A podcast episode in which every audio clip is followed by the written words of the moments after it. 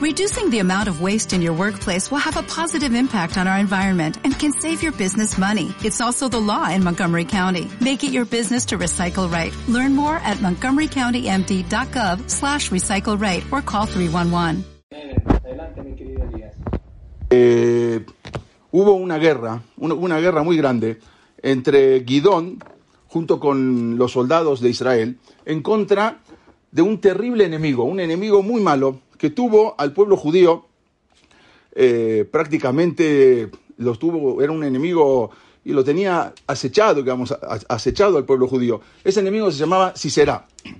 Sisera contaba con un ejército, cuenta del Naví, que contaba con un ejército de mil carros de guerra, carros de hierro, y durante muchos años se la pasó oprimiendo al pueblo judío, sometiendo al pueblo judío, hasta que al final Guidón y sus hombres, guiados por Boreolán, guiados por Dios, lograron vencerlo. Sin embargo, si vemos en el libro de Sofetim, de repente el Naví deja de lado de hablar de la batalla. De repente interrumpe lo que está hablando de la guerra, interrumpe lo que está mencionando de Sisera, de Guidón, de Deborah, Manibiá, y comienza a relatarnos algo acerca de un personaje desconocido. Pero ¿de, quién se trata ese personaje? Realmente no conocemos su nombre, ni el Naví trae el nombre de ese personaje, pero se refiere a una mujer se refiere a la madre de ese malvado opresor del pueblo judío, ese enemigo del pueblo judío que se llamaba Sisera. Y de repente empieza a hablar en vida de la madre de Sisera, aunque no menciona su nombre. Y el Pasuk dice, nos relata lo siguiente, Beada Jalón Nishkefa Bateyabeb en Sisera, por la ventana se asoma y llora la madre de Sisera, y mientras observa, ella pregunta, Madúa Boshesh ¿Por qué se está tardando mi hijo en venir? Ma- Madúa Ejerú, Paame Malkebotá, ¿por qué se está tardando el carruaje de mi hijo? O sea, está esperando que venga de la guerra, que regrese, y, la, y se está preguntando por qué no llega. Y el Pasú dice, ¿por qué se detienen? ¿Por qué se demoran las ruedas de su carruaje? De su carruaje? Este Pasú que estábamos hablando, de repente dejó hablar de todo y empezó a hablar de esta, de esta mujer. Es una mujer que está esperando a su hijo. Está esper- esperando a un hijo perverso. Bueno, pero al fin y al cabo es su hijo. El hijo, en verdad, ya había fallecido. El hijo lo habían matado y a él habían matado, ya así será. La madre pensó que todavía estaba vivo, que todavía estaba en la guerra y ella todavía estaba esperando a su hijo. Y el Pasuk sigue relatando. Jahmot sarotea tanena afhi tashib amareala. Dice, sus doncellas tratan de calmarla a esta mujer y ella trata de autoconvencerse de que todo está bien y de que no pasó nada y sigue esperando a su hijo. Sin embargo, de la misma manera como si será era un perverso, también lo era su, su mamá. Veamos qué cuenta el Tanaj sobre ella, cómo se consolaba de su hijo para, para autoconvencerse que estaba vivo.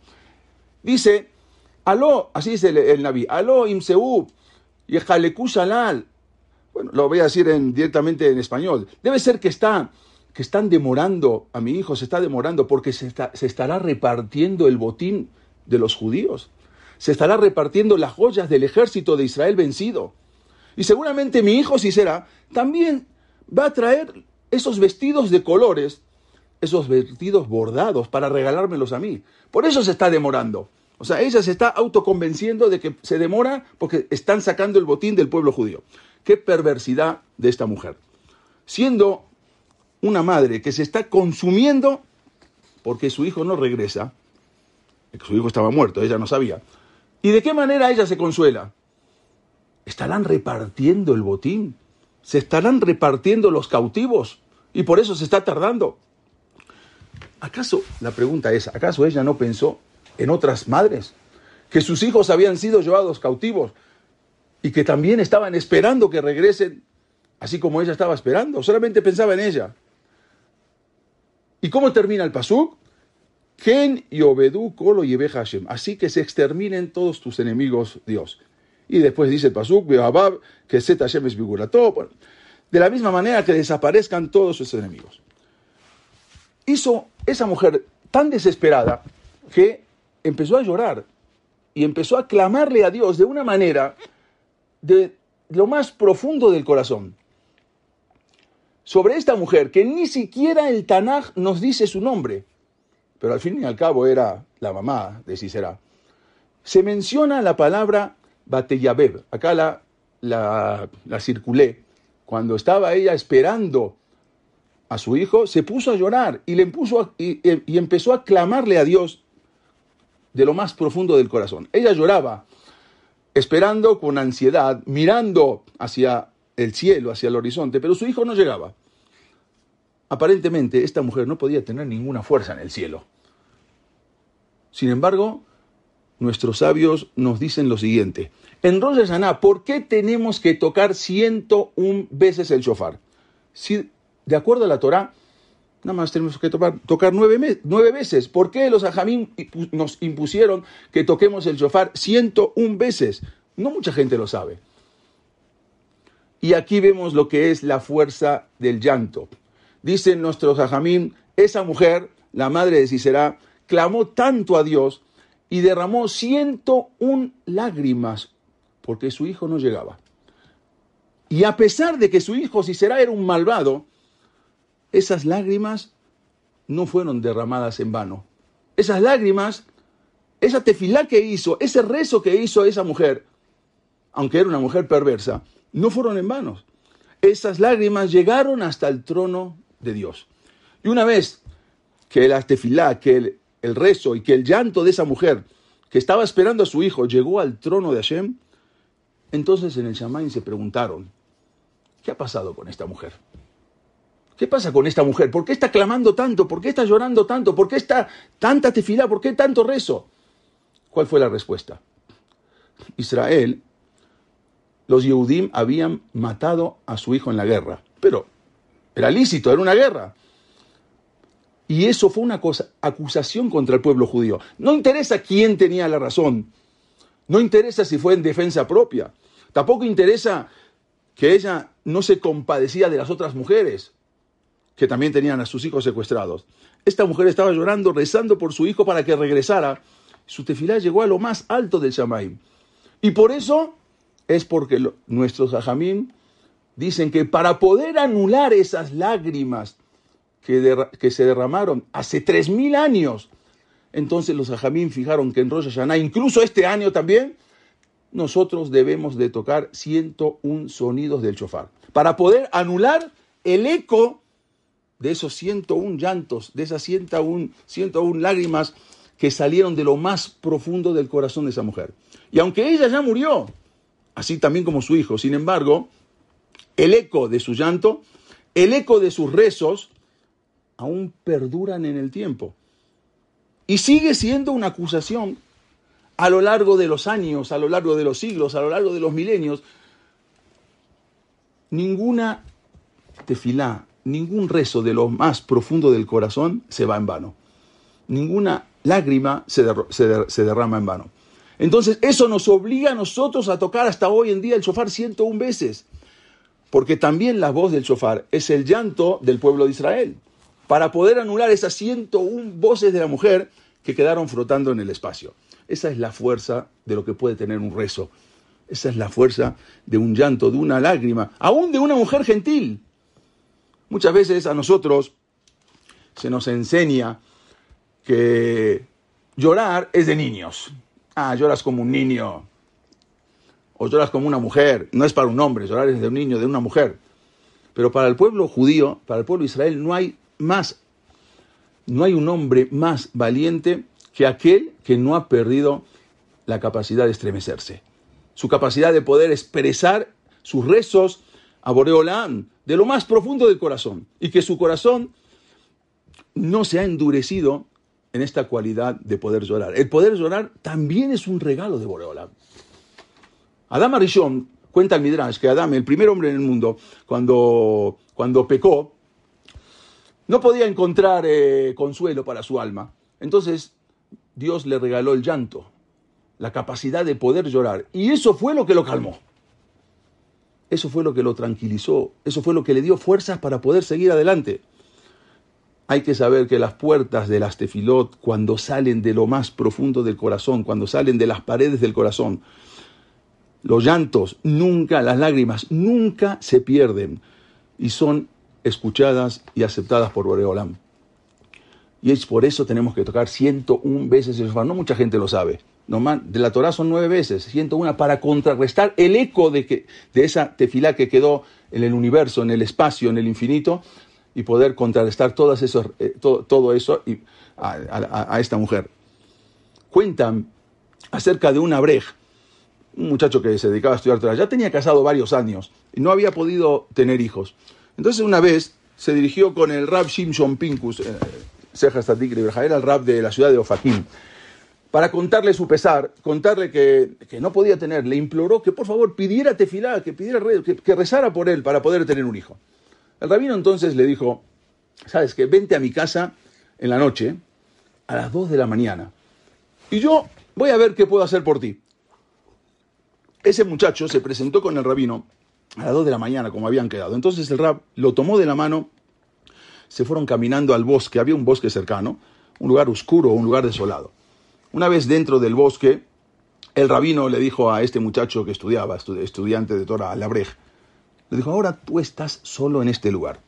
Solo tú y Ribonosh el Solo tú y el creador del mundo. Rézale de lo más profundo de tu corazón. Háblale, llórale, pídele como si fuera que estás conversando con, con, algún amigo. Pídele como si fuera alguien que está frente a ti y entonces vas a ver la Yeshua, vas a ver la salvación. Yo, Besat Hashem, yo regreso en media hora. Y se fue y lo dejó solo al, la brej. Después de media hora, el rap volvió, lo miró fijamente a los ojos a la breja y dijo, no has pedido lo suficiente, no lloraste lo suficiente. Continúa implorándole, continúa pidiéndole a Hashem de lo más profundo de tu corazón. Entonces el rabino se volvió a retirar, pero luego de media hora regresó, observó al muchacho y vio que sus ropas incluso estaban mojadas de las lágrimas. Le dijo el rab, a esto es lo que yo me refería. Ahora vas a poder ver esas salvaciones a Yeshua. Y así sucedió. Pronto su mujer quedó embarazada y a los 10 meses tuvo un hijo. Esto pasó ahora, no tiene mucho tiempo.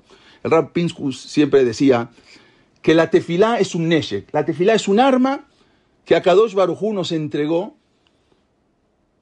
y no tiene nada que ver con, con nuestro sejuyot, no tiene nada que ver si tenemos mucha misbot o muchos sabonot. La persona que hace un rezo de corazón no tiene nada que ver si es sadik o no es sadik.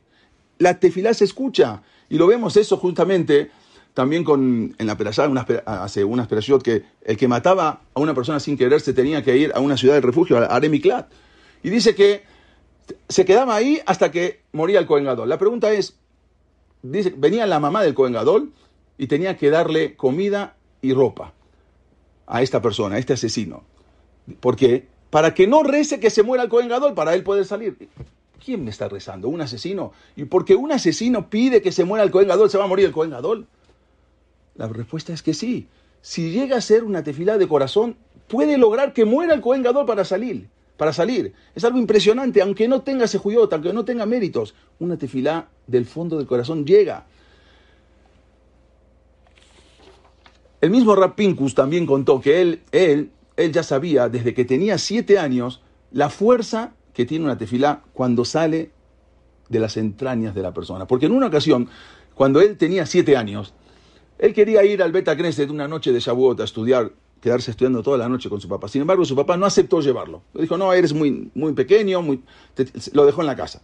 Después de media hora, el padre estando en el templo, le entraron esos sentimientos dijo, volvió, regresó a su casa para buscar a su hijo. Y de repente cuando llega a la casa lo encuentra al hijo vestido, sentado en las escaleras esperando a su papá. Entonces el padre le preguntó, ¿qué es esto? ¿Por qué estás vestido y esperándome sentado en las escaleras? Él tenía siete años. Entonces le contestó, porque yo sabía que ibas a venir, papá. Porque yo le recé y le pedí a Dios que te arrepientas y que me vinieras a buscar y, yo hice un rezo de corazón y estaba seguro que iba a pasar, por eso me vestí y me estoy esperando a las escaleras. Es algo impresionante cómo puede llegar la tefila de la persona.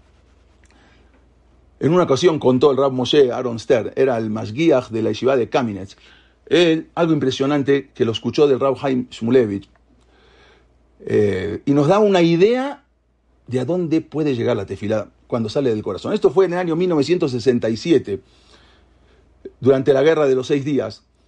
Toda la yeshiva de Mir se habían refugiado en el Miklat, en el refugio, que era el comedor de la yeshiva. Mientras todos estaban aterrorizados, tenían miedo que fuera a caer una, una bomba sobre el techo de la yeshiva y pudiera introducirse hasta dos pisos abajo donde ellos estaban. Entonces, verdaderamente así fue. Después de que acabó la guerra, esa guerra de, los seis días, revisaron y encontraron en, el techo de la yeshiva tres bombas, tres grandes bombas, pero ninguna de ellas había explotado. Se quedaron impresionados. Sin embargo, vino el Rav Haim reunió a toda la yeshiva y les dijo, ¿acaso ustedes piensan que por nuestro sejud, por nuestro mérito, ocurrió ese milagro? Sepan que no, que para nada, no fue por nuestros sejuyot. Yo les voy a contar por el sejud de quien toda la yeshiva de Mir se salvó. Fue por el sejud de una mujer. Una mujer, una mujer que era vecina de la yeshiva y que ella no contaba con ese refugio, con ese miklat. Entonces, cuando comenzó la guerra, vino a la yeshiva, se refugió junto con nosotros en el miklat y se acomodó con sus hijos unos pocos metros de donde yo me encontraba. Esa mujer era una mujer aguná, una mujer que el marido la había abandonado cuando ella era joven, con cinco hijos pequeños, el cual el más grande de ellos tenía siete años. No es difícil comprender la amargura de esa pobre mujer cuando su marido la abandonó en esa situación, sin proporcionarle ninguna manutención, sin ningún soporte, ni ninguna ayuda, nunca supo más, nada acerca de su esposo, la abandonó, desapareció. Entonces siguió contando Rav Haim Shmulevich. En el momento en que estábamos en el refugio, yo escuché a esa mujer cuando empezó a hablarle a Dios. Empezó a hablarle en voz baja. Entonces, por curiosidad me acerqué, incliné mi cabeza, incliné mi oído para escuchar qué es lo que salía de su boca. Y escuché lo siguiente. Ribono Shelolam, decía la mujer. Dios, yo estoy segura que en el día del Dimen, en el día Mishpat, en el día del juicio, yo tengo el, el mérito, yo tengo el sejud de reclamarle a mi esposo, ya que él me ha abandonado y me dejó aguná, me dejó abandonada con cinco pequeños hijos débiles. Entonces yo tuve que comenzar a trabajar de una empleada doméstica para poder limpiar casas y así poder obtener, aunque sea lo mínimo indispensable para poder mantener a mis hijos. Y tú sabes bien, Boreolam, decía la mujer, que si yo reclamo esto delante tuyo, estoy segura que yo salgo Sakai, yo salgo Badim, salgo ganadora en el juicio. Y mi esposo va a salir Hayab, mi esposo va a salir perdedor. Y siguió hablando la mujer a Dios. Te quiero proponer un trato, Dios. Yo estoy dispuesta a perdonar y a borrar de mi corazón todo ese odio que con justa razón le, te, le tenía a mi marido. A pesar de todo el dolor, a pesar del zar, Norá, el terrible sufrimiento que me hizo pasar. Pero a cambio, tú perdona los abonos de todos los que estamos acá y que podamos salir sanos y salvos, Lejaim un Shalom. Sepan ustedes, le dijo el Rab Mulevich, la tefilá de esa mujer fue la que salvó a toda la yeshiva de Mir. No nuestra tefilá, la tefilá de esa mujer, porque fue una tefilá, fue una bacallá, fue que salió de lo más profundo del corazón. Y eso es lo que nos salvó. Les voy a contar una historia, que esta historia fue la que ya habíamos contado el año pasado a otro público. Una historia impresionante que nos va a demostrar lo que es la fuerza de la tefila. Esta persona que vemos acá ya falleció. Y les voy a poner nada más una música.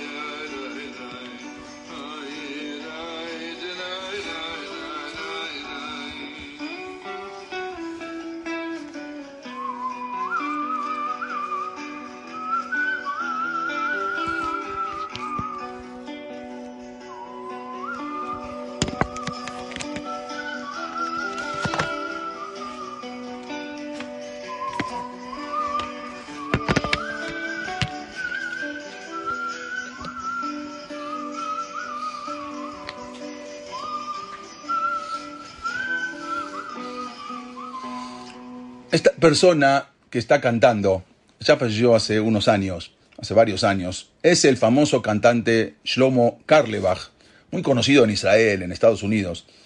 Y en esta canción que él canta, a su vez va relatando una historia, una historia verdadera, una historia conocida, una historia que en cada hogar jasídico, cada padre se la ha contado a su hijo. Es una historia, es una historia que se desarrolla en la ciudad de en la ciudad de Cracovia, en Polonia.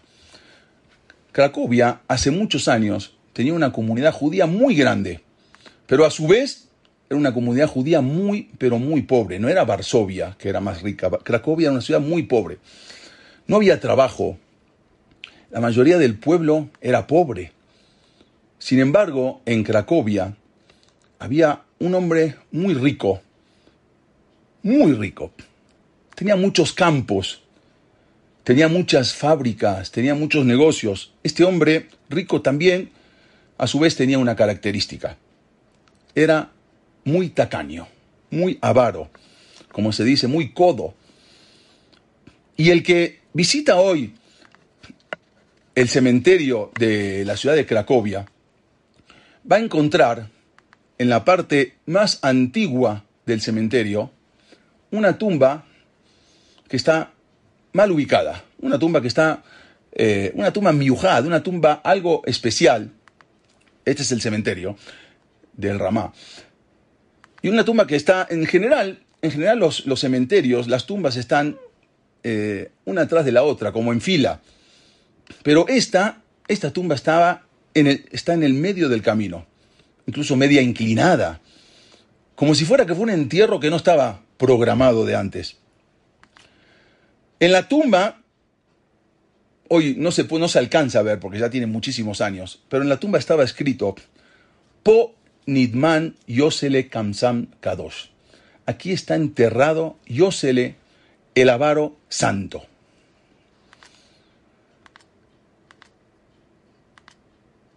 קדישה, חכו, יש קבר, e- una, tumba especial. Hay una piedra, una lápida pequeña. Está escrito, aquí está enterrado Yosele.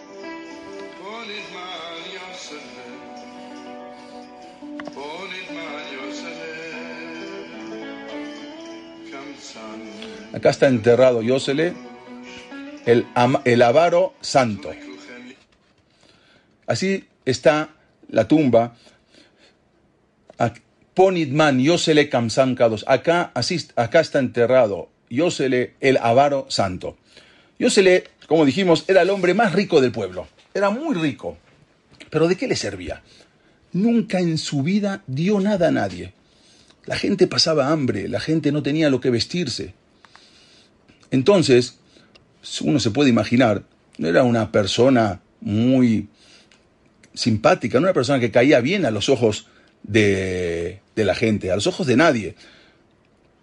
No podemos imaginar que cuando él iba al Beta Knesset, obvio que no le daban ningún honor, tampoco lo saludaban la gente con mucha simpatía. Con el pasar de los años, él seguía sin ayudar a nadie.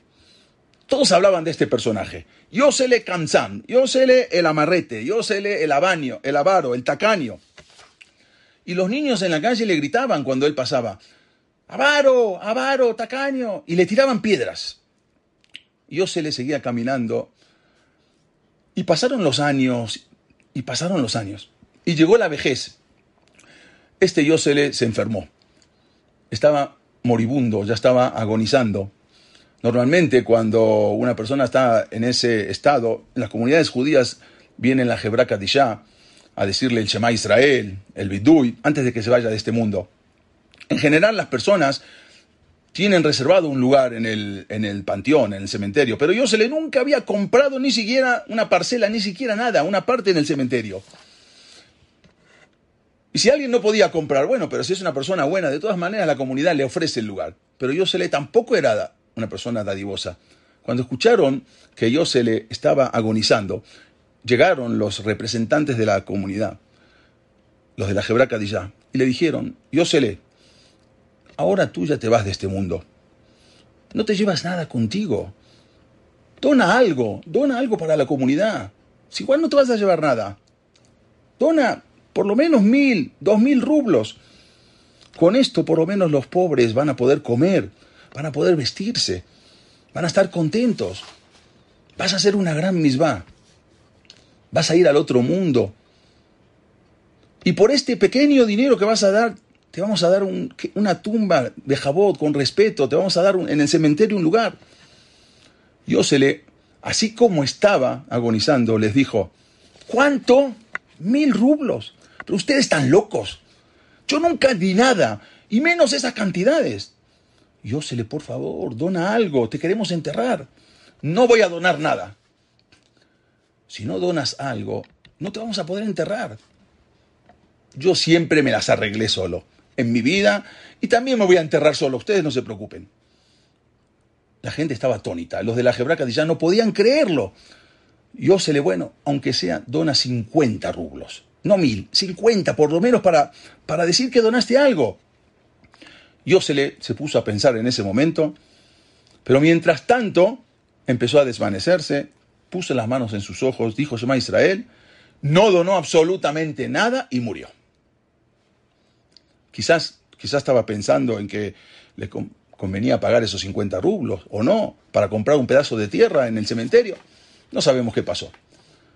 La gente de la comunidad estaba muy amargada, la gente de la comunidad estaba muy enojados. No es posible una cosa así. El más rico de toda, de toda la ciudad. La ciudad era muy pobre. No es posible. Hasta el último minuto de su vida sigue aferrado al dinero. ¿Pero qué se va a llevar al otro mundo? Y decidieron cumplir su palabra. Yosele falleció un domingo en la noche. Y la Jebraca de ya no fueron a buscarlo para enterrarlo. El lunes a la mañana no lo enterraron. Pasó todo el lunes. El martes no lo enterraron. La esposa y la hija estaban desesperadas. No sabían qué hacer. Nadie quería enterrarlo. El miércoles no lo enterraron. ¿Qué hacemos? decían la, esposa y la hija. Un vecino de Yosele que tuvo mucha lástima llegó el miércoles en la noche y dijo, no hay por, yo voy a solucionar esto. Y sin que nadie se dé cuenta, agarró una carreta, arrastró el cuerpo de Yosele, salió por las calles del pueblo sin que nadie vea, se fue al cementerio y en la oscuridad buscó un lugar. Y así como lo encontró, cavó un pozo y puso a Yosele en la tumba y se volvió a su casa. En esos tiempos, en Cracovia, vivía un rabino muy famoso, un rabino que era a su vez un Talmid Jajam impresionante. Se llamaba Rab Yontov Lipman Heller, conocido como el Tosfot Yontov o el Tosafot Yontov. En esa, en esa época vivía este, este rabino muy grande, un rabino muy grande, fue alumno del, del Maharal de Praga. Eh, este es, muy, es un rabino muy conocido porque hizo también, él está en todas las Mishnayot, en todos los volúmenes y ediciones, está él al lado, está Bartenura de un lado y de otro lado está la explicación de este rabbi, de este rab, del Tosfot Yonto. También hizo un libro que se llama Ma'adane Melech, hizo un libro que se llama Lejen Hamudot. Era un rab muy grande. Este mismo rab fue el que había hecho la Sheelat Jalón cuando había sido la matanza de los eh, cosacos en 1648-1649. Este mismo rab hizo una Sheelat Jalón, un- un- una pregunta en sueño a ver por qué había pasado eso. Y fue lo que le dijeron que en el sueño de que la gente no se cuidaba y hablaba en el, en el Betacneset. Y por eso, entre, otras cosas, era por eso vino esa matanza impresionante de los cosacos. Y, él fue que después de eso hizo un Mishiberaj, el Tiken, un Mishiberaj para la- las personas, para los que no se cuidan de no hablar en el, en el, en el momento del Sefer Torah, en el momento del Kadish, un famoso Mishiberaj que él hizo justamente por esa matanza que hubo. Este era el rab que estaba en esa época. El rab Yom Tov, Van Heller, el Tosfot Yom. Entonces, eh, era un gran rabino también, eh, se ocupaba de aliviar la difícil situación de las numerosas agunot, mujeres, mujeres que quedaban también abandonadas eh, por sus maridos y no había testimonio. Entonces él se, él se encargaba de buscar eso. Y él utilizó su gran sabiduría para poder encontrar esa solución a cada mujer de ese angustiante dilema de que se- en el que se encontraban aquellas mujeres. Él dirigía a la Keilah en ese momento impresionante, con corazón. El jueves al atardecer, ya había fallecido, ya habían enterrado el miércoles en la noche, sin que nadie se entere. Al final después se enteraron, pero ya habían enterrado a, a Yosef. El jueves al atardecer, tocan la puerta de este rab, el rab Tos, el. El rab abre y encuentra a un integrante de la Keilah. Hola Moshe, ¿cómo estás? ¿Qué necesitas, querido? ¿Qué te puedo servir? Rabino, mañana es Shabbat. Y la verdad, no tengo lo que dar de comer a mi esposa. No tengo lo que dar de comer a mis hijos. Por favor, Rabino, por favor, apiádese de mí. Necesito algo de dinero. Necesito comprar algo para Shabbat, para comer. Y el Rab le pregunta, pero, Moshe, ¿pero qué fue lo que te pasó? ¿Qué, acaso perdiste tu trabajo? ¿Cómo? Nunca habías venido a pedirme y ahora viniste a pedirme. ¿Qué pasó? No, Rab. Hace mucho tiempo que yo no tengo trabajo. ¿Y cómo hiciste entonces para subsistir? ¿Y por qué recién hasta ahora vienes a, a pedir para comprar para Shabbat? La verdad, Rab, yo no lo sé. Yo no lo sé. Pero todos los jueves, bajo la puerta de mi casa hay un sobre. Aparece un sobre con algo de dinero y eso me alcanza para vivir justo para toda la semana. Y muchas veces voy con el carnicero y con el panadero y ellos me dan gratis también para comer. Pero ahora, ni el sobre, ni el carnicero, ni el panadero. El sobre hoy no apareció debajo de la puerta de mi casa. Bueno, no terminó la historia y de repente tocan la puerta, vuelven a tocar la puerta. ¿Y ahora quién será? Hola, querido Abraham, otro integrante de la querida, de la querida. Rabino, por favor, usted sabe, yo soy el que me encargo de traer el agua, el aguatero de la ciudad. La verdad, no me alcanza lo que gano, Rab. Necesito por lo menos 10 rublos. Usted sabe, Rab, yo tengo 12 hijos. No tengo lo que darle de comer. Pero Abraham, a ver, no te estoy entendiendo. ¿Qué pasó? No sé lo que pasó, pero ¿cómo? Si nunca viniste a pedirme. Mire, Rabino, yo no sé, pero cada semana bajo mi puerta aparece un sobre con dinero. Y hoy no encontré nada. Y voy con el carnicero, y voy con el panadero, y me dan, pero ya no me quieren dar. Estoy desesperado. No tengo lo que darle de comer a mis hijos. Y en ese preciso momento, alguien vuelve a tocar la puerta. Ahora vino Yosef, y luego vino Yankele, y venía uno tras otro. Increíblemente, todos los pobres de la ciudad llegaron a la casa del rabino, y todos con la misma historia. El rabino entonces empezó a sospechar. Dice, a ver, ¿qué pasa acá? ¿Qué está pasando? El único hombre de la comunidad que falleció esta semana fue Yosele Kamsan, Yosele el avaro. Quizás, quizás puede ser que él era el que alimentaba a todos estos pobres y nosotros no lo sabíamos. Entonces el rabino le pregunta a Moshe, a ver, dime una cosa, Moshe, ¿acaso tú conocías a Yosele? Por supuesto, Rab, claro que lo conocía. ¿Cómo no voy a conocer a ese avaro, a ese amarrete? Ese nunca nos dio un centavo. Pero dime algo, Moshe. ¿En, en alguna ocasión tú fuiste a pedirle que te ayudara? Sí, claro, rabino. Yo recuerdo que una vez fui a su casa, fui a pedirle ayuda, aunque sabía que no me iba a dar nada. Dije, yo no pierdo nada. Lo, peor que me puede decir es que no me da nada. Bueno, ah, de repente le agarra misericordia y me da. Entonces cuéntame, fue esa vez, ¿cómo le pediste dinero? Dice, fui a su casa, toqué su puerta, me abrió Yosele y me dijo, hola, ¿qué necesitas? Me atendió increíble. Por favor, le dije, Yosele, estoy cansado, estoy muy hambriento. Y él me dijo, entra, Moshe, es un honor para mí que hayas venido a mi casa. Estoy muy contento de recibirte. Cuéntame, Moshe, acerca de tu vida. Mira, Yosele, yo tengo hijos, tengo mujer, tengo una mujer enferma, lo que gano no me alcanza, necesito por lo menos cinco rublos por semana. Pero de repente me interrumpió y no me dejó ni siquiera terminar de contarle. Moshe, ¿tienes hambre? Sí, la verdad tengo mucha hambre. Entonces me trajo algo de comer, me trajo galletas, me trajo pasteles, me trajo un té. Comí, bebí, nos pusimos a conversar, a, convers- a conversar. Pero cuando volví a recordarle el motivo por el cual yo había llegado, porque necesitaba cinco rublos a la semana, de repente se transformó en una fiera, se transformó en otra persona, se enojó muchísimo, me gritó, me dijo, eres un sinvergüenza, ¿acaso tú no sabes que yo soy Yosele Kamsan y que yo nunca doy nada? Entonces me agarró de mi saco, me echó de su casa y me cerró la puerta. Yo llegué a mi casa y le dije a mi esposa, ese Yosele no solamente es un Kamsan, también es un demente. Me echó, me corrió de su casa. Al principio me recibió lo más bien, pero después cuando me empezó a preguntar cuántos hijos tengo, cuánto necesito, dónde vivo, me echó como un loco. ¿Y luego qué pasó, Moshe? Le pregunta el rabino. No sé, Rab.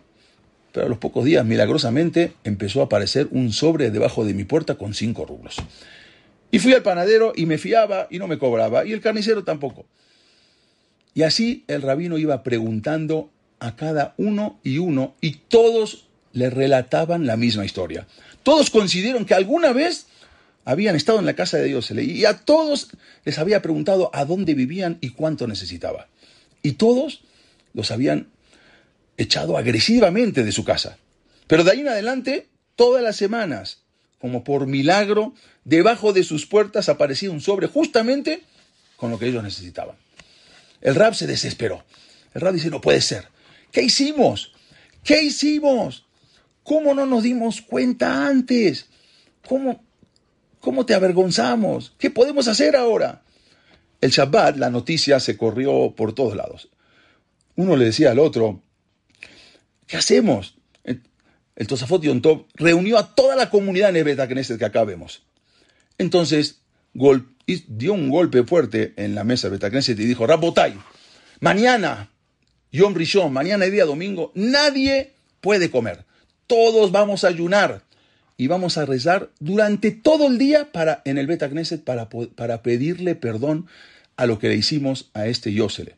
Vamos a pedirle perdón por todo lo que le, lo habíamos hecho. Y así fue. El domingo todos se reunieron en la comunidad. Todos, grandes, niños, mujeres, estaban avergonzados.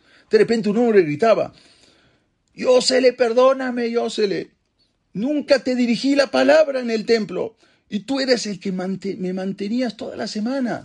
Por otro lado, una mujer decía, Yosele, mis hijos te tiraban piedras. Y tú les dabas de comer.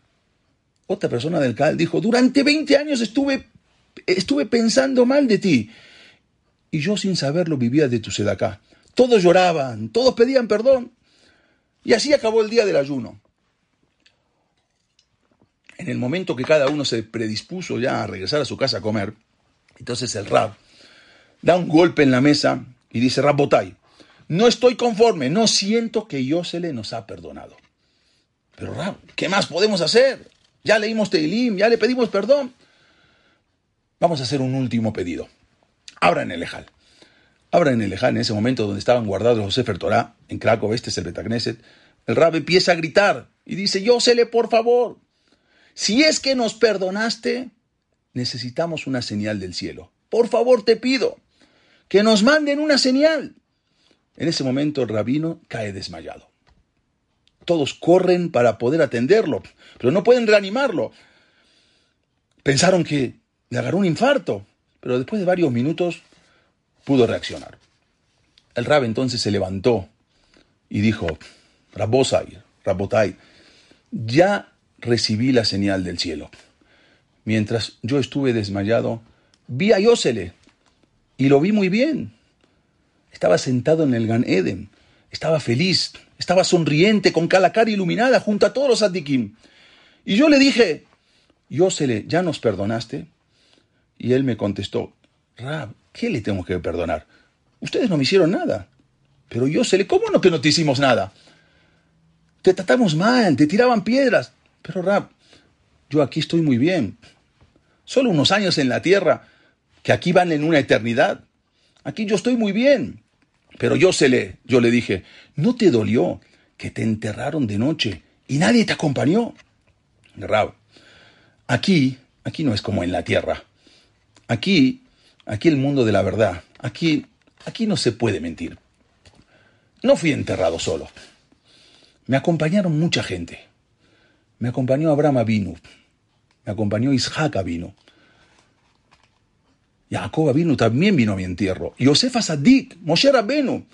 Vino Aarón a Cohen y hasta David Amelech se presentó con su arpa en su mano. Y delante mío me llevó de la mano hasta el Gan Eden. Y cuando entré al Gan Eden me encontré Eliyahu Naví. Escuchen este pedazo de esta canción. No puedo mentir. No estuve solo. Todos vinieron.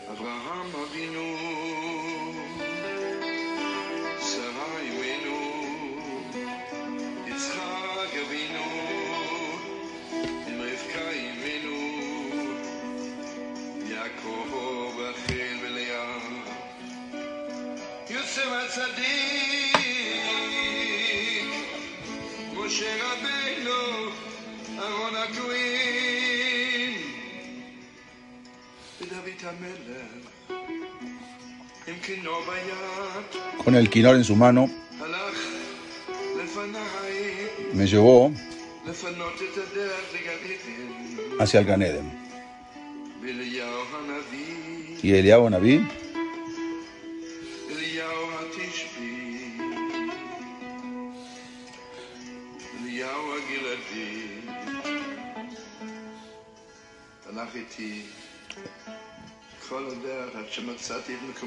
Eliahu lo llevó de su mano hasta el Ganedem. Y lo llevó de su mano hasta el Ganedem y le mostró dónde era el Ganedem, donde él iba a estar. Pero una cosa, Rab. Tengo todo. Pero hay una cosa que me falta, Rab. No tengo los sobres para repartir acá. No tengo para hacer...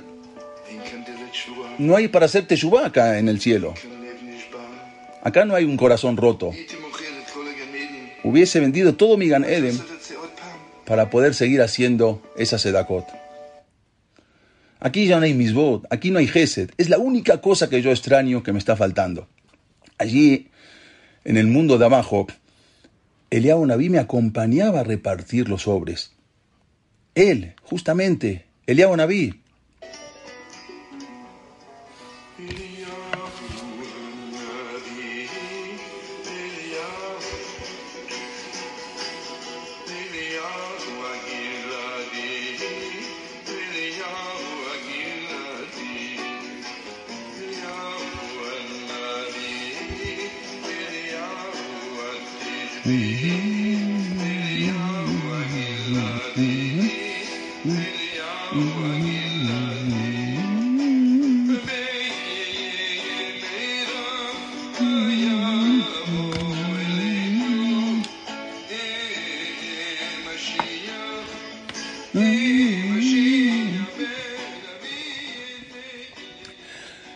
Entonces, el Tosafot Yom Tov, el Rab Heller, ordenó a la gente y a la Hebra Kadishá que fueran inmediatamente al cementerio, busquen su tumba y agreguen la palabra Kadosh.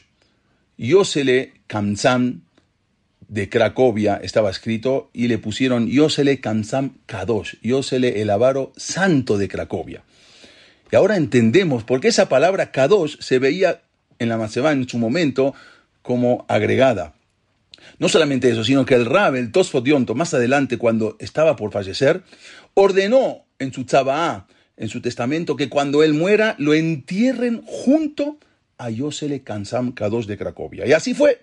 El Tosfot Yonto falleció el 6 de Lul de 5414, era un 19 de agosto. Hoy es 18, ¿no?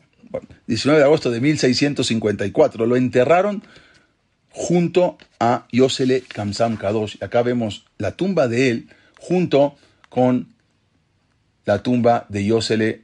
Esta es la tumba, y esa es la chiquita, es la tumba de Yosele Kamsam Kadosh. Esta historia, esta historia es muy conocida en el pueblo de Israel, ya que está relatada en muchos libros. Casi con cada padre se la cuenta a su hijo. Hasta aquí la historia de Yosele Kamsam Kadosh, Yosele el Avaro Santo. Pero la persona que oímos cantar continuó la historia. Y esta segunda parte de la historia no era muy conocida. Hace unos 48 años, en el año 1973, en Estados Unidos, se realizó una reunión que había sido programada por el gobierno americano en Filadelfia. Era una convención, convención de las religiones más importantes de Estados Unidos. Allí se reunieron representantes de todas las religiones. El gobierno quería que durante tres noches cada representante sea el anfitrión que sirviera una cena a los demás. Y que hablaran de su filosofía, de su música, de su folclore.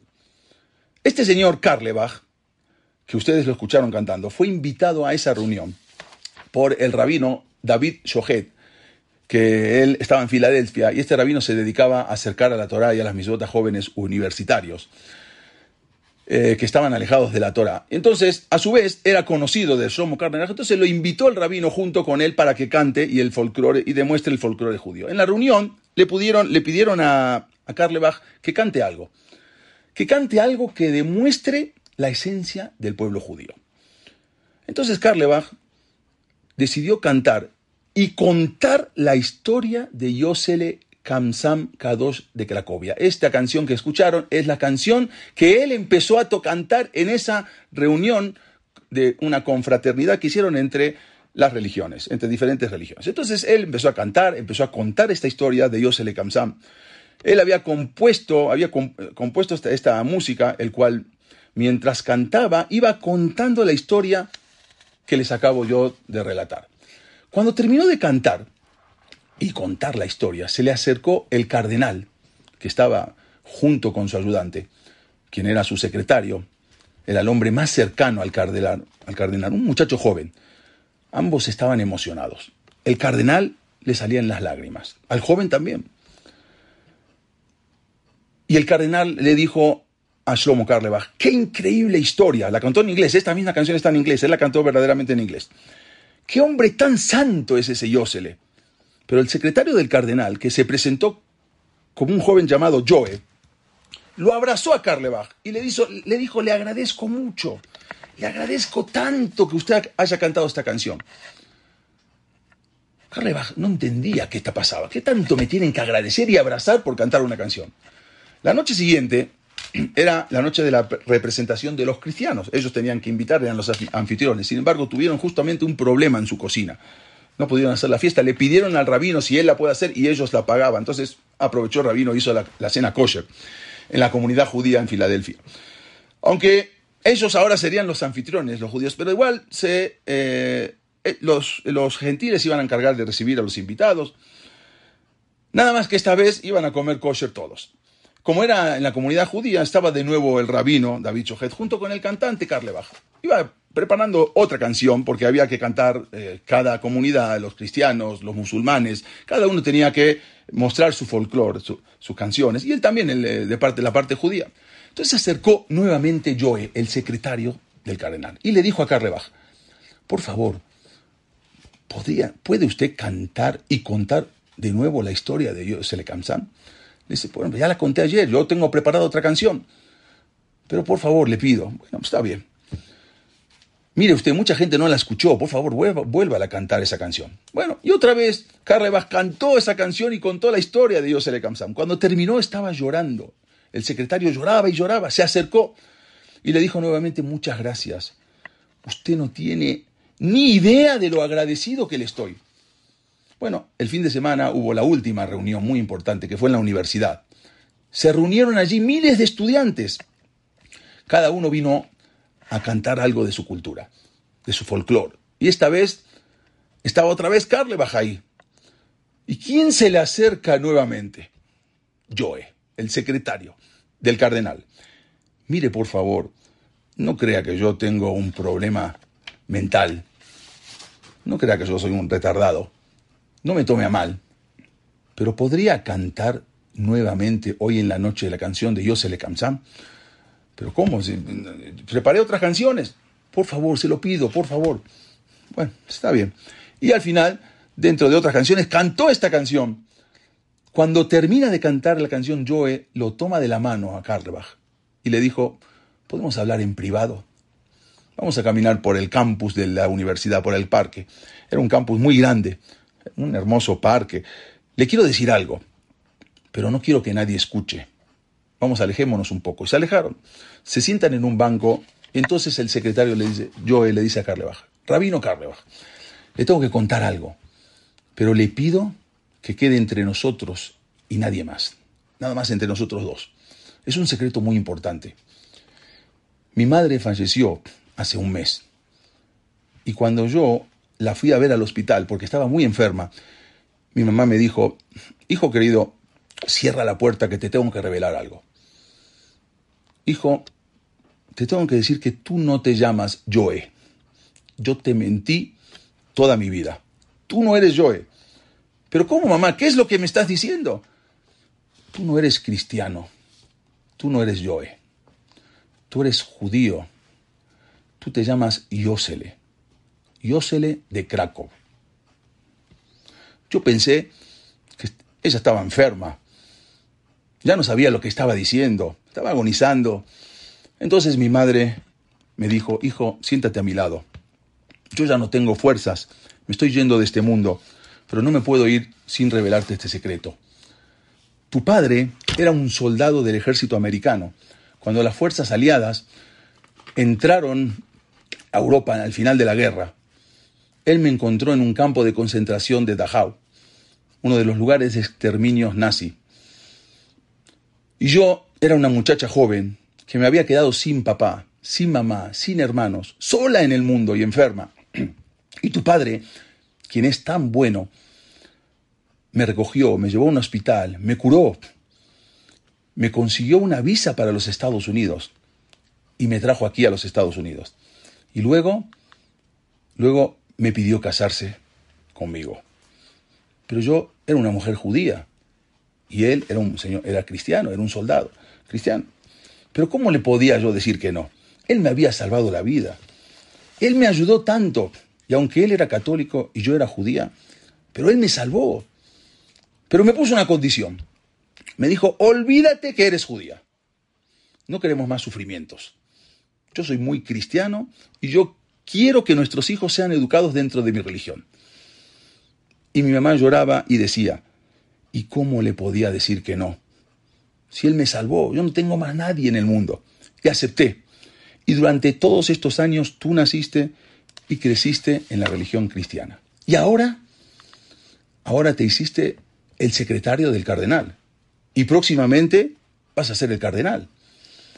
Pero ahora que yo me voy de este mundo, ya no aguanto y necesito contarte la verdad.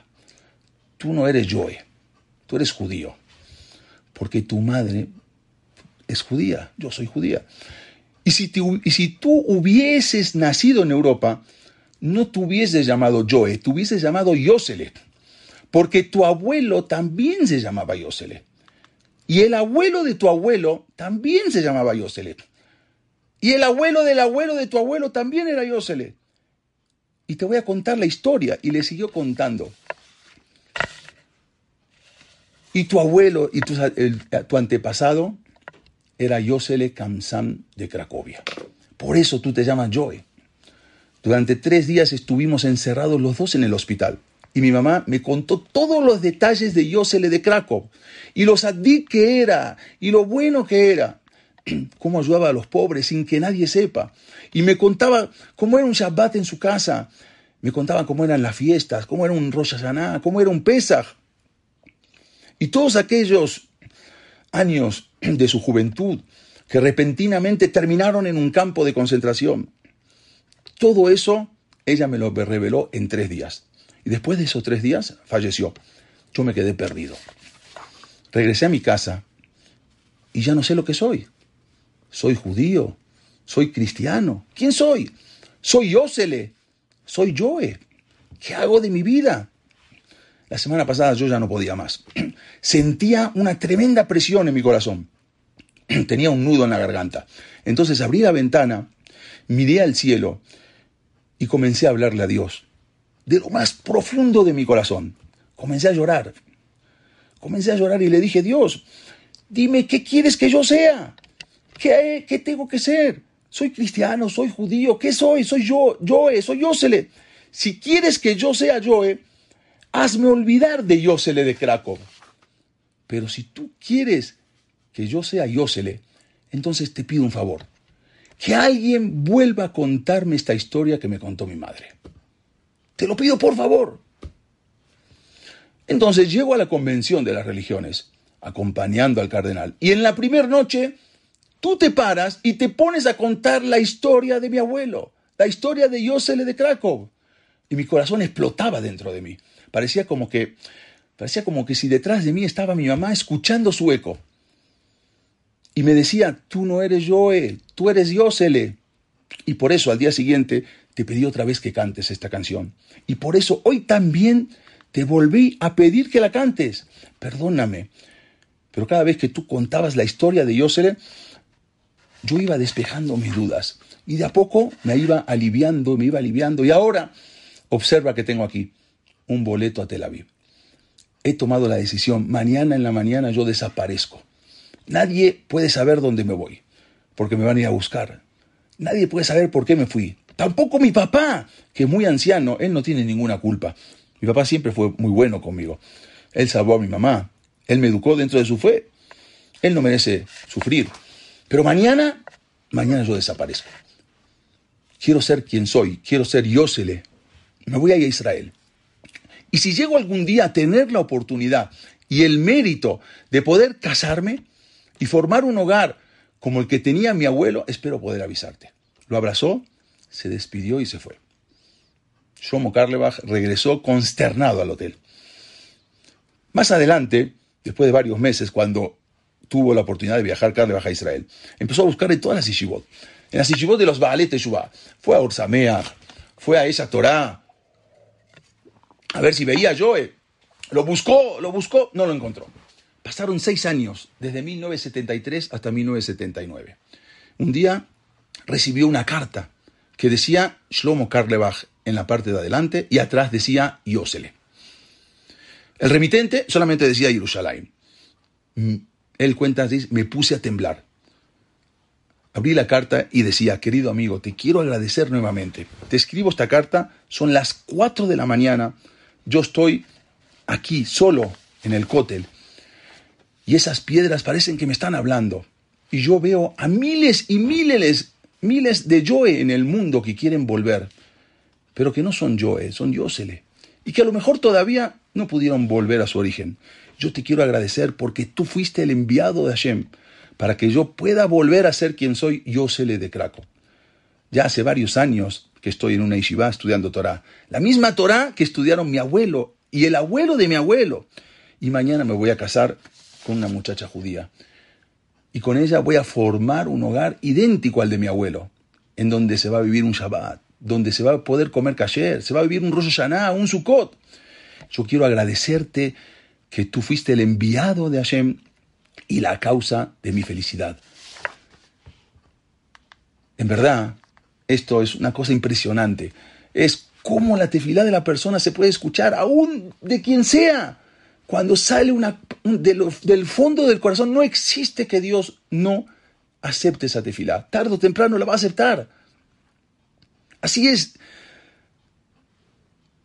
Cuando en una ocasión, en, en 1929, había una revolución, hubo una revolución, la revolución rusa, arrestaron a un rab muy importante, el rabbi Heskel Abramsky. Él tenía 43 años y lo mandaron a trabajos forzados a Siberia. Lo llevaron allí como prisionero. Desde el primer día en que llegó, fueron obligados, junto con otro grupo de prisioneros, fueron obligados a terribles ejercicios físicos forzados, trabajo forzados. Uno de esos ejercicios consistía en quitarse los zapatos, quitarse los calcetines y correr varios kilómetros descalzos sobre el hielo a menos 35 grados bajo cero. Entonces contó el rabbi Heskel Levinstein que mientras él corría descalzo sobre el hielo, habló con Boreolam desde su corazón, de la misma manera como un hijo le habla a su padre. Y así le dijo a Hashem, Abba, papá, tú escribiste en la Torah, todos del cielo excepto el refrío. Eso quiere decir que con respecto a la persona que se, tiene gripe o el resfrío, la persona está obligada a cuidarse a sí mismo. Y si no lo hace, no le va a servir toda su rectitud, todo su su, su, sejuyot, no le va a servir porque no se cuidó. Pero aquí en Siberia, papá, el frío es mucho más de lo que es soportable. Y tú, Boreolán, sabes bien que yo no tengo la posibilidad de cuidarme aquí. Lo mandaron a, ellos, eh, estaban haciendo el transiberiano en, en, el hielo, mucha gente moría. Por lo tanto, como yo no me puedo cuidar, tú me tienes que cuidar a mí.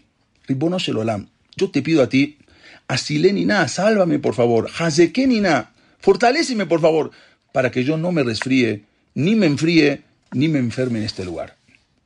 Y el Rab terminó diciendo, sepan que cinco años estuve prisionero en Siberia en todos esos años ni una vez me resfrié. Ni una vez tuve gripa, gripe, ni siquiera una sola vez. Hubo demasiados prisioneros como yo, que tuvieron varias complicaciones con el frío congelante, otros sufrieron pulmonía, neumonía, muchos no aguantaron y murieron. Sin embargo, yo nunca me enfermé en esos cinco años, ni siquiera una pequeña gripe durante toda mi estancia en Siberia. ¿Y saben por qué? Porque así se lo pedí a Dios desde un principio y se lo pedí con todo mi corazón. Y con esto vamos a terminar. Escribe el Leyar Amelech los primeros 40 días de cuando se está formando el bebé en el feto. El feto, se pueden, ahí, dice Benjamín que ahí se puede cambiar de sexo. Todavía una persona puede rezarle a Dios para que hasta los 40 días, después ya no se puede pedir por el sexo, si, es, si va a ser bebé, mujer, si va a ser varón. Y así son justamente esos 40 días de Elul, desde Elul hasta, hasta Kippur, desde Rosh Chodesh Elul hasta Yom Kippur, que son que nosotros podemos cambiar con nuestras tefilot, podemos cambiar todas las geserot, todos los decretos. Así como uno puede hacer 40 días tefilá por el feto de cambiar el sexo, también ahora nosotros podemos hacer estos 40 días desde que empieza, desde Rosh de Elul hasta Kippur, son 40 días que podemos cambiar todo lo que va a suceder con nosotros en el año. Nosotros sabemos que la tefilá se aprende, el rezo se aprende, la midá se aprende de la tefilá de Haná. Haná era una mujer que no tenía hijos y pidió a Dios que por favor le mandara un hijo, quiero un hijo que me mande, pero quiero un hijo que sea como Moshe y Aarón. Pregunta a Rab Shlomo Salman Oribach. Dice, una mujer que no tenía hijos y ahora está pidiendo. Pero ¿cómo pide que tenga un hijo? No, no, quiero un hijo como Moshe y Aarón. Si no tienes hijos, ¿cómo estás pidiendo como, como Moshe? ¿No te conformas con tener un hijo? No, ella quería como Moshe y Aarón. Un pobre viene a pedir y le va a pedir eh, plata, dinero a alguien. Dame 10 millones de dólares. ¿Cómo, me estás pidiendo 10 millones de dólares? O sea, ¿cómo estás pidiendo un hijo que sea como Moshe y Aarón? Dice el Rab Shlomo Salman. ¿Sabes por qué? Sí, ella puede pedir un hijo como Moshe y Aarón. ¿Por qué? Porque nosotros no sabemos la fuerza que tiene la tefilá. Y verdaderamente, sí puedes pedir eso. Y no sabemos a quién le estamos pidiendo. Y el alcance que puede tener nuestro rezo. No limitemos a Boreolam, no limitemos a Kadosh Baruj Él nos puede dar. Y si nos puede dar un dólar, nos puede dar un millón de dólares. Y ella quería un hijo como Moshe y como Aarón, no un hijo normal. Y con esto acabo. En una ocasión, eh, en Francia, en París, vivía un, un abrej, un muchacho eh, estudiante de la Torah, que su vecino, su vecino era el yerno del rey de Marruecos. Y él le pidió, dice, mira, cuando, bien, eh, cuando llegue tu, suegro, avísame, porque quiero yo ir a verlo y quiero darle una verajá. Quiero decir una verajá. Cuando uno ve a un rey se dice una verajá. Entonces quiero tener, porque esa verajá no es muy fácil de decirla. Entonces, entonces, en una ocasión, a mí me tocó decirla cuando lo vi, me encontré en México con el rey de España en un hotel y pude decir esa verajá. No, sabía la verajá, le tuve que preguntar al Shalom a mi papá, me la dijo y en ese momento la dije. Pero le dice, bueno, se me presentó la oportunidad, cuando venga por favor, tu suegro, avísame que va a venir para yo poder darle, decir una bendición. Dice, con, mucho gusto. Resulta que llegó en una ocasión el rey de Marruecos, llegó y le avisó al vecino, dijo, mira, va a venir mi suegro mañana. Bueno, entonces estaba ahí, lo entró a verlo, lo invitó a la casa, y el rey de Marruecos está con el muchacho, con el abrej. Entonces le dice, bueno, ¿qué, ¿qué, tienes de hijos? ¿Cuántos hijos tienes? Tengo cinco hijos, seis hijos, ¿de qué edades? Entonces le empezó a contar, dijo, cada uno, mire, y, y, este hijo ya va a cumplir justo esta semana, cumple 13 años, nosotros hacemos una fiesta de bar mitzvah, y todo está contando. Viene el rey, saca en ese momento un cheque, porque era, se, estilaba todavía que sacaban, le daban la chequera, y le da un cheque, dice, mira, esta es mi aportación, este es mi regalo que te quiero dar. Este abre el cheque y se da cuenta que es un cheque de 50 mil dólares. Nada más ni nada menos que 50 mil dólares. Se queda petrificado y dice, señor rey, Señor rey, ¿cómo usted me da esto? Por favor, no lo puedo aceptar. El rey le dice, cuando ya yo decido algo, no puedo dar cosas pequeñas. Si yo decidí dar, yo no puedo dar cosas pequeñas. Yo soy un rey, no te puedo dar un billete de 100 dólares, porque yo soy un rey. Cuando ya decidí darte algo, no es un honor dar una cosa pequeña. Cuando ya decidió Boreolán darnos algo, no es pequeño, no nos asustemos, pidámosles a Boreolán, pero de corazón. Si hacemos esa tefilá de lo profundo del corazón, la tefilá llega, no existe que no llegue. pero de las profundidades del corazón. Y pidámosles, no tengamos miedo. Si acaso Barjú va a dar, no es cabot dar poquito, no es un honor, es dar bien. Y a Barjú lo que le pidamos, ya sea refuá, ya sea todo lo que le podamos pedir a Barjú. Yo le quiero desear a todos que en este Rosh Hashanah sea un día maravilloso, sea un día que Hashem, Barjú nos escuche todas nuestras tefilot, nos escuche todos nuestros rezos. Kol Mishalot Beno Letová, que escuche todo para bien. Y siempre, terminar nada más con esto, siempre con alegría, siempre con simja. Una vez fue una persona con un rabino muy importante, Rabba Don Miller, que ya falleció, y le dijo, justamente era por estas semanas, y le dijo, rabino, quiero, diga, dígame algo que tengo que reforzarme, algo para lejazek, necesito reforzarme en algo, ¿Qué, ¿qué, puedo reforzarme? Entonces el rabino le dijo, smile, smile, eh, ríete, ríete, ponte contento. Rabino, no me está entendiendo. Yo le estoy diciendo que quiero reforzarme algo para Roshaná. Dígame, ¿qué tengo que hacer? Smile. Ríete, ríete. Rabino, usted no está entendiendo. Dígame algo, quiero algo que pueda. Smile, ríete. No entendió, fue con el yerno del rabino. Le dijo, mira, no, tu, suegro no me está entendiendo. Le estoy diciendo así. Y me dice, smile. ¿Cómo puede ser? A ver, ven, fue con el rabino. Dice, mira, eh, mire, suegro, él está pidiendo algo para. Usted no está, quizás no, no escuchó. Él quiere algo que usted le diga para que él pueda fortalecerse. Smile, smile, smile, smile, ríete. Y el rabino le explicó, mira, yo te voy a explicar cómo se maneja el mundo. Un ejemplo, una persona que tiene un negocio y tiene varias sucursales de ese negocio y en cada sucursal tiene un encargado. Entonces, cada año se hace un balance. Se hace un balance, llama a todos los encargados del negocio, de cada negocio, de cada tienda, los lleva a la oficina. A ver, ¿cómo va tu negocio? Explícame, ganó, perdió. Y cada uno con un balance. Entonces se empieza a ver quién perdió, qué hace falta mover en el negocio, qué hace falta sacar, qué hace falta poner. Resulta que llega a un negocio. Entonces dice, bueno, pero tú ¿Qué pasó? No estás dando los resultados. O sea, tu, sucursal no está, no está generando mucho dinero. A ver, tráeme las cuentas. Empieza a ver, dice, ya me di cuenta por qué. Tienes demasiada gente, demasiado personal. Tienes mucho personal. Hay que empezar a sacar personas. Entonces empezó, tráeme la lista. Empezó, este no, este no, este no, este vamos a sacarlo, este. Llegó con uno y dijo, no, no, este no me lo toques, por favor, a este no me lo toques. ¿Pero por qué? Hay que bajar el personal. Por favor, le pido, a este no me lo toques. ¿Por qué? La gente viene por él. La gente, todo el mundo viene a comprar porque está esa persona, porque todo el mundo quiere que él lo atienda, porque atiende bien, se ríe, le da una sonrisa, atiende a la gente de tan buena manera que la gente viene a comprar por él. Por favor, sácame a otros. A este no me lo saques. Este es el que trae al negocio de la verajá. Puedes sacar a otro, pero a este no. Eso es lo que Boreolam, Boreolam, una vez por año tiene que hacer un balance, un balance general de todo el mundo. ¿Qué está pasando? Empieza a ver, a ver, este, este ya no, este se tiene que ir, este se va a quedar, este se tiene que ir.